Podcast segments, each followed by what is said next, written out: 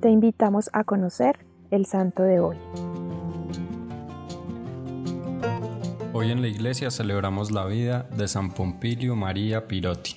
Nació en Montecalvo, Italia, en 1710. Era hijo de unos padres adinerados y de antepasados famosos e importantes. Desde muy pequeño sintió en su corazón el deseo de ser sacerdote. Un día en el sótano de su casa encontró un cuadro de la Virgen. Le limpió el polvo y le dijo a su mamá, un día seré sacerdote y celebraré misa delante de este cuadro. En su familia no le creyeron, sin embargo, él estaba seguro de lo que quería. Uno de sus hermanos mayores era seminarista, por lo que su padre no dejó que Pompilio entrara al seminario. Quería que el joven se dedicara a administrar los bienes de la familia. Ya era suficiente un sacerdote entre sus hijos. El hermano seminarista de Pompilio murió. Pompilio vio esta como la oportunidad perfecta para ingresar al seminario pero su padre se seguía negando. Así que un día, después de escuchar un sermón sobre las vocaciones de un sacerdote escolapio, le pidió que le ayudara a redactar una carta pidiendo excusas a su padre. Dejando la carta en su cuarto, se escapó de la casa. El papá de Pompilio, furioso, corrió donde los padres escolapios a reclamar a su hijo de vuelta, pero el joven le demostró con argumentos tan valiosos por qué quería ser sacerdote que no tuvo más opción que aceptar la decisión de su hijo. A los 24 años Pompilio se ordenó sacerdote y se dedicó a enseñar a los niños pobres de las escuelas pías. Tal vez esa fue la función a la que más tiempo estuvo dedicado el padre Pompilio.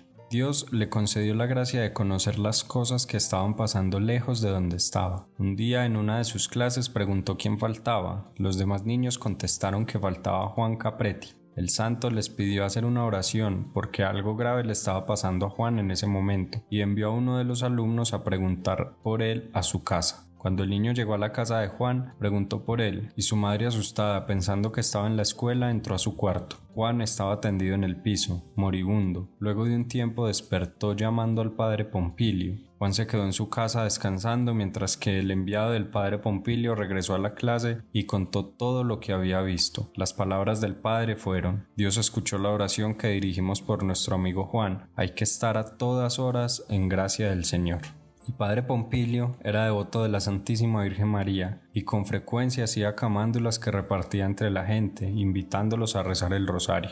Luego de varios años de ser sacerdote, cumplió una de las promesas que había hecho a la Virgen. Celebró una misa en su casa, frente al cuadro que de niño había encontrado en el sótano. Sus superiores lo enviaron de misionero a los pueblos. El padre Pompilio caminaba kilómetros, se le gastaban sus zapatos y en ocasiones caminaba descalzo. Su sotana estaba remendada, pero su ejemplo era intacto, logrando la conversión de muchos pecadores. Después fue enviado a Nápoles, donde se encontró con comerciantes usureros y tramposos que trabajaban en las casas de compraventa y que no soportaron que el padre predicara tan fuerte en su contra. Hablaron con el arzobispo para que lo desterrara y después de mucho insistir convencieron al arzobispo y al rey para que desterrara al padre Pompilio.